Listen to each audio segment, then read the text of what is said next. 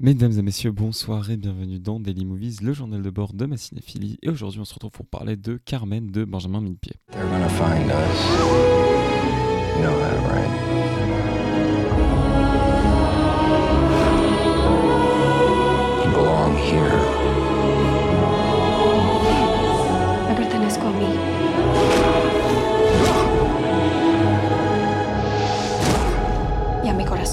Carmen, une jeune mexicaine qui tente de traverser la frontière, tombe sur une patrouille américaine. Aiden, jeune ex-marine, lui sauve la vie en tuant l'un des siens. À jamais lié par cette nuit tragique et désormais poursuivi par les forces de l'ordre, ils font route ensemble vers la Cité des Anges. Ils trouveront refuge au cœur de la Sombra Pederosa, un club tenu par la tante de Carmen qui leur offrira un moment suspendu grâce à la musique et à la danse. Alors bien évidemment, c'est adapté euh, de l'opéra euh, éponyme, euh, voilà, qui en soi est un opéra assez connu, qui a déjà été repris maintes et maintes fois. Là, Benjamin Millepied, la particularité qu'il a, c'est de transposer donc une histoire qui se passe déjà en Espagne euh, à l'origine aux États-Unis, et donc en conséquence de ça, de donc passer d'une bohémienne pour Carmen, pardon, à euh, une mexicaine qui doit fuir son pays et immigrer illégalement aux États-Unis, et donc euh, donc euh, bah, ce qui est Don José dans Carmen, qui devient Hayden, qui donc lui est un ex-marine mais qui est un militaire. Euh, bon, en vrai, c'est un peu pareil, mais bon, bref, voilà, on transpose un peu euh, tous, ces, tous ces personnages dans l'époque dans laquelle est adapté le film, ce qui est tout à fait normal. Et donc, ça lui offre une perspective très intéressante. Il y a une scène euh, où justement euh, les, militaires partent, je pense que c'est pas abusé de dire qu'ils partent à la chasse, à la chasse aux Mexicains. C'est un peu comme ça que c'est montré, et en fait, elle est très satirique, mais les traits sont très poussés, c'est-à-dire qu'on les montre vraiment comme des gens de cruels qui vraiment euh, ont absolument rien à faire, qui sont prêts à tuer, qui, qui voilà. Donc, il y a aussi une volonté de dénoncer. Mais c'est un film qui est intéressant parce que c'est un film qui donc est franco-australien dans sa production, qui est réalisé par un Français, Benjamin Millepied, et qui se déroule euh, aux États-Unis et qui donc réunit euh, des, des acteurs et actrices qui viennent un peu de, de tous horizons. Je pense à Paul Mescal qui est irlandais, je pense à Melissa Barrera qui est euh, mexicaine, je pense à Rossi De Palma qui est espagnole, qui a fait aussi des films en France, etc., mais qui reste espagnole, comme Melissa Barrera fait des films à Hollywood mais elle reste mexicaine.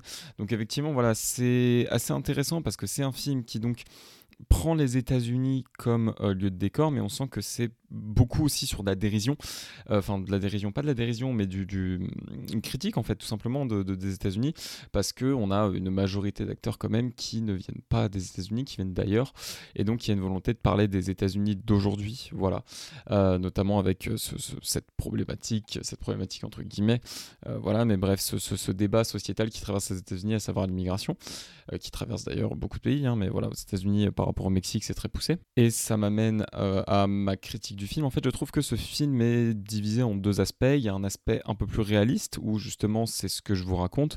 Donc, c'est lié au personnage de Paul Mescal, qui est un ancien militaire, euh, qui, voilà, bon, est contraint de tuer euh, l'un des siens pendant une patrouille, comme, comme je vous l'ai lu. Et en fait, c'est un aspect qui est très terre à terre, c'est-à-dire qu'on va suivre la traque, on va suivre, bon bah voilà, ces, histoires d'immigration, etc. C'est très réaliste en fait. On cherche vraiment à s'ancrer dans le réel pour dénoncer une certaine réalité, certes, mais ça s'ancre beaucoup dans le réel. Et moi, c'est la partie que j'ai moins aimée. Voilà, cette partie un peu terre à terre, tout simplement parce que je la trouve pas forcément bien écrite. Je suis d'accord, c'est très important euh, de, parler de ces choses-là, mais euh, je, trouve à mon sens que c'est une partie qui est un peu trop cliché, voilà, notamment, euh, notamment le personnage de Paul Mescal. Euh, voilà, je l'ai pas trouvé forcément exceptionnel dans le film, mais je trouve que c'est son personnage qui, qui le dessert parce que son écriture est pas folle. C'est un personnage qu'on a vu beaucoup de fois. Euh, ce, ce- ce- ce- cet ancien militaire qui a ses, a traumatismes, qui voilà, qui a du mal à, oui, à, vivre avec, etc. Qui, qui, bon, bah, est tout le temps méfiant, tout le temps sur ses gardes, etc. Enfin, c'est un personnage qui est en fait trop cliché, qu'on a déjà vu trop de fois, et je trouve que ça ne fonctionne pas, et je trouve que même Paul Mescal n'arrive pas à le, à transcender son personnage et à le faire vivre au-delà de ça, parce que son personnage est un peu trop simpliste malheureusement. Et donc, euh, si je dois être honnête, euh, je, je, je, sais pas si on peut parler de performance dans le film pour, pour Paul Mescal, et en fait son personnage est assez ennuyant, euh, très honnêtement, voilà, c'est pas un personnage qui est passionnant à suivre, euh, très clairement.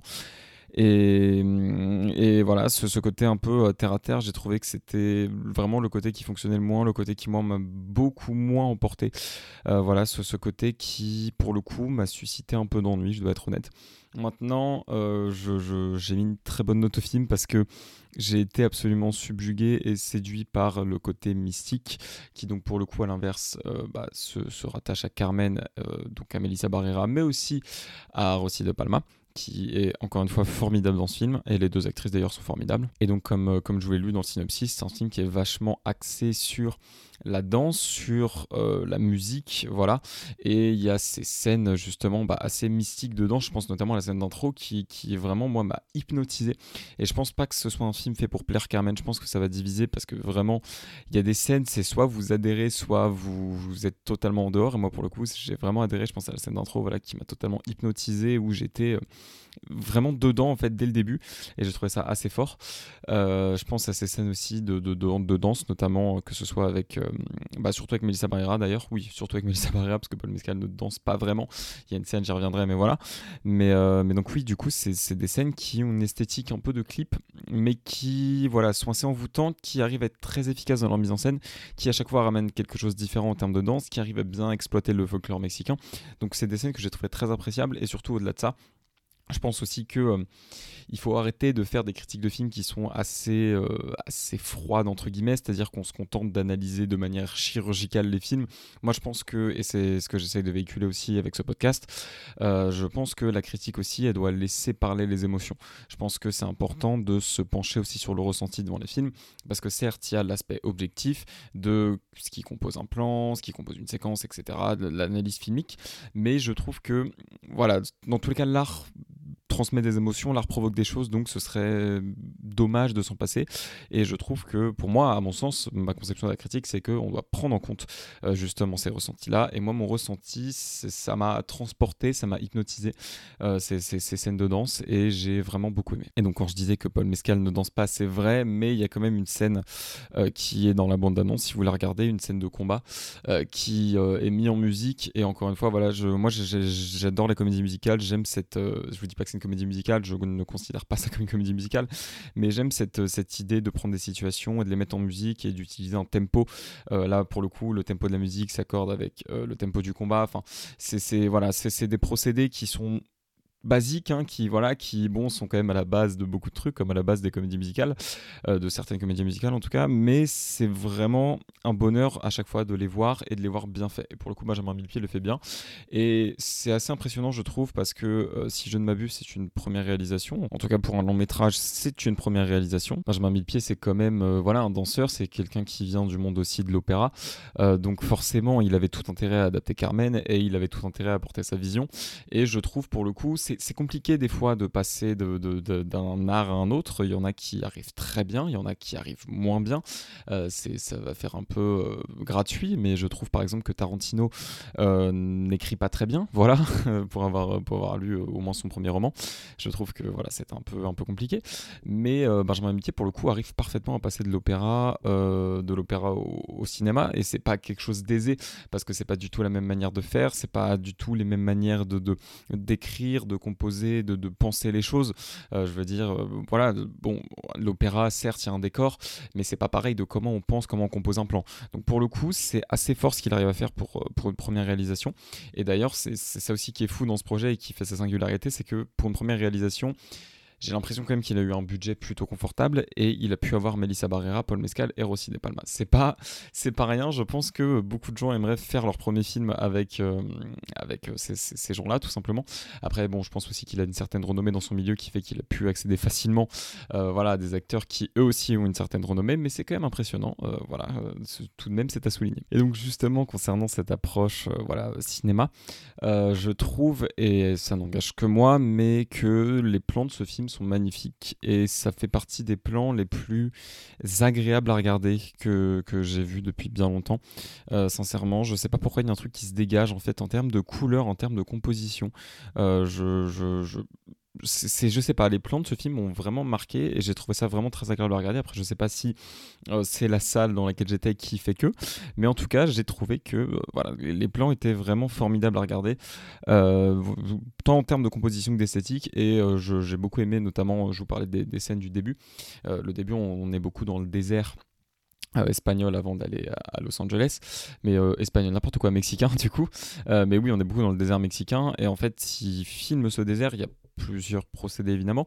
Euh, il y a des plans au drone qui bon sont pas très marquants, qui mm, servent bien à soulever l'immensité, etc. Mais c'est pas ceux qui, m'ont le plus marqué, mais ceux qui m'ont le plus marqué, c'est les plans larges, euh, justement sur euh, bah, ces, paysages naturels et aussi la manière de placer ces personnages dans, dans, ces plans larges.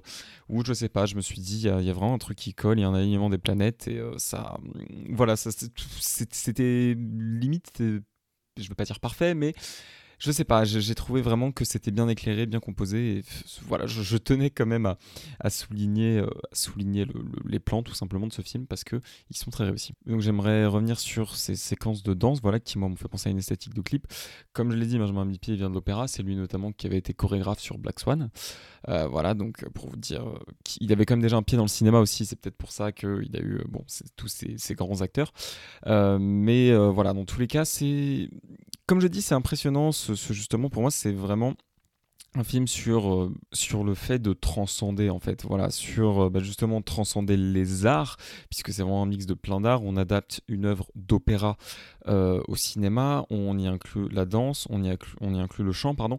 Donc c'est vraiment transcender les arts mais aussi transcender justement la réalité transcender la réalité avec bah, justement cet aspect mystique de la danse qui prend dessus sur l'aspect terre à terre même s'il y a toujours quelque chose qui est là pour nous le rappeler même si on sent qu'il y a une inéluctabilité, pardon. Mais vraiment, voilà, pour moi, c'est vraiment un film sur la transcendance, sur euh, comment justement on peut aller au-delà des choses, euh, bah, notamment le fait que Benjamin Mitty ait choisi de ramener quelque chose qui, lui est familier à quelque chose qui lui est moins, parce que c'est quand même dur de passer derrière une caméra. Euh, c'est tout sauf un hasard. Et voilà, je pense que c'est aussi le message qu'il a envie de transmettre, le fait de, voilà d'avoir réussi justement et aussi bien à, transcender son, son, médium de base qui est l'opéra pour aller euh, vers le cinéma. Je vais pas dire qu'on peut relier euh, son, son, parcours au parcours mental que traverse le personnage de Paul Mescal, parce que c'est pas le cas. mais voilà, il y a quand même quelque chose de euh, cette, transcendance voilà, qui a voulu s'exprimer et qui s'est exprimé euh, d'une manière ou d'une autre. Et voilà, on a ce personnage de, de, Paul Mescal qui, euh, qui, pour le coup, lui, est c'est assez compliqué à dire. voilà, je, à la fois je le trouve pas très subtil et en même temps il est là pour, je sais pas, il, est, il, est, utile dans le sens où il amène une réflexion, mais en même temps ça aurait pu être mieux écrit, ça, me dérange un peu, voilà. Mais bon, malgré ça, vous aurez compris que j'ai beaucoup aimé Carmen, euh, voilà, que je vous le recommande notamment et surtout pour ses aspects mystiques, ces scènes de danse assez formidables. Euh, voilà, euh, et je, sincèrement, je vous encourage vraiment à aller découvrir cette œuvre. C'est une première œuvre qui est vraiment euh, singulière, qui moi m'a vraiment ému, voilà, et qui, est vraiment magnifique. Si je devais donner aussi un, mot pour décrire ce film, je dirais magnifique. voilà, notamment, notamment comme je l'ai dit, la photo, la composition des plans et la scène qui est sur l'affiche, qui, qui, a donc arrivé à la fin, qui, qui, est très forte en symbolique et qui, pour le coup, bah, m'a vraiment ému mais voilà, j'aime bien ce, cet aspect de film un peu euh, où il n'y a pas tellement de concret, où c'est abstrait, mais où ça fait voyager. Et voilà, je pense qu'il euh, y a eu un, alignement des planètes tout simplement sur ce film euh, qui malheureusement n'incluait pas la partie un peu terre à terre du, scénario. Mais voilà, en termes de. de c'est plein de gens qui se sont rencontrés et qui en fait tout a marché. Voilà, Melissa Barrera est formidable, Rossi De Palma comme à son habitude, est formidable. Et vraiment, euh, bon, Paul Mescal, j'en ai déjà parlé, mais je vais pas. Bref, mais ces deux actrices sont absolument formidables et donc euh, bah, collent à leur réputation. Enfin, Rossi De Palma a quand même plus grosse carrière que Melissa Barrera. Melissa Barrera commence à, s'installer peu à peu, mais nous montre encore une fois tout son talent. Et donc, il y a le, chef-op, euh, Jörg Widmer, qui donc a déjà officié sur des films de Terrence Malick, qui a déjà officié sur les films de Wim Wenders. Donc bon, il a quand même aussi une sacrée carrière et pour le coup, voilà, c'était sa photo est absolument formidable. J'ai pas d'autres mots. Et voilà, vraiment, c'est une œuvre qui va vous emporter ou pas. D'ailleurs, comme je l'ai dit, je pense que ça va être très très clivant.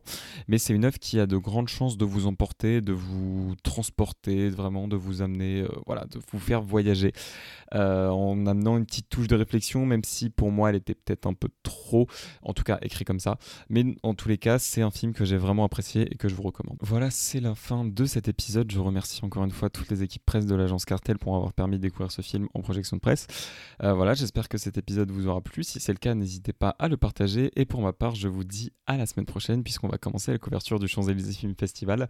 Il y a du très très lourd qui a été annoncé, notamment euh, en compétition. On a Vincent doit mourir que j'avais très très hâte de voir parce qu'il a eu des retours à Cannes qui étaient absolument exceptionnels. Euh, il y a, d'autres films, bien sûr, de la compétition américaine dont on a moins entendu parler mais qui m'attirent tout autant. On a aussi La Bête dans la jungle, la compétition française, voilà. Et puis on a des avant-premières absolument exceptionnelles comme Le livre des solutions de Michel Gondry ou encore euh, Master Gardener de Paul Schrader. Donc voilà, il va y avoir énormément, énormément de films. Je rappelle, le Champs-Élysées Film Festival, c'est un épisode par jour pendant une semaine, du coup, un compte rendu quotidien. Donc euh, voilà, j'ai très très hâte d'y être. Vu la sélection, ça s'annonce vraiment, vraiment, vraiment fou. Et voilà, n'hésitez pas à suivre ça. Et je vous dis donc à la semaine prochaine pour le premier épisode sur le Champs-Élysées Film Festival.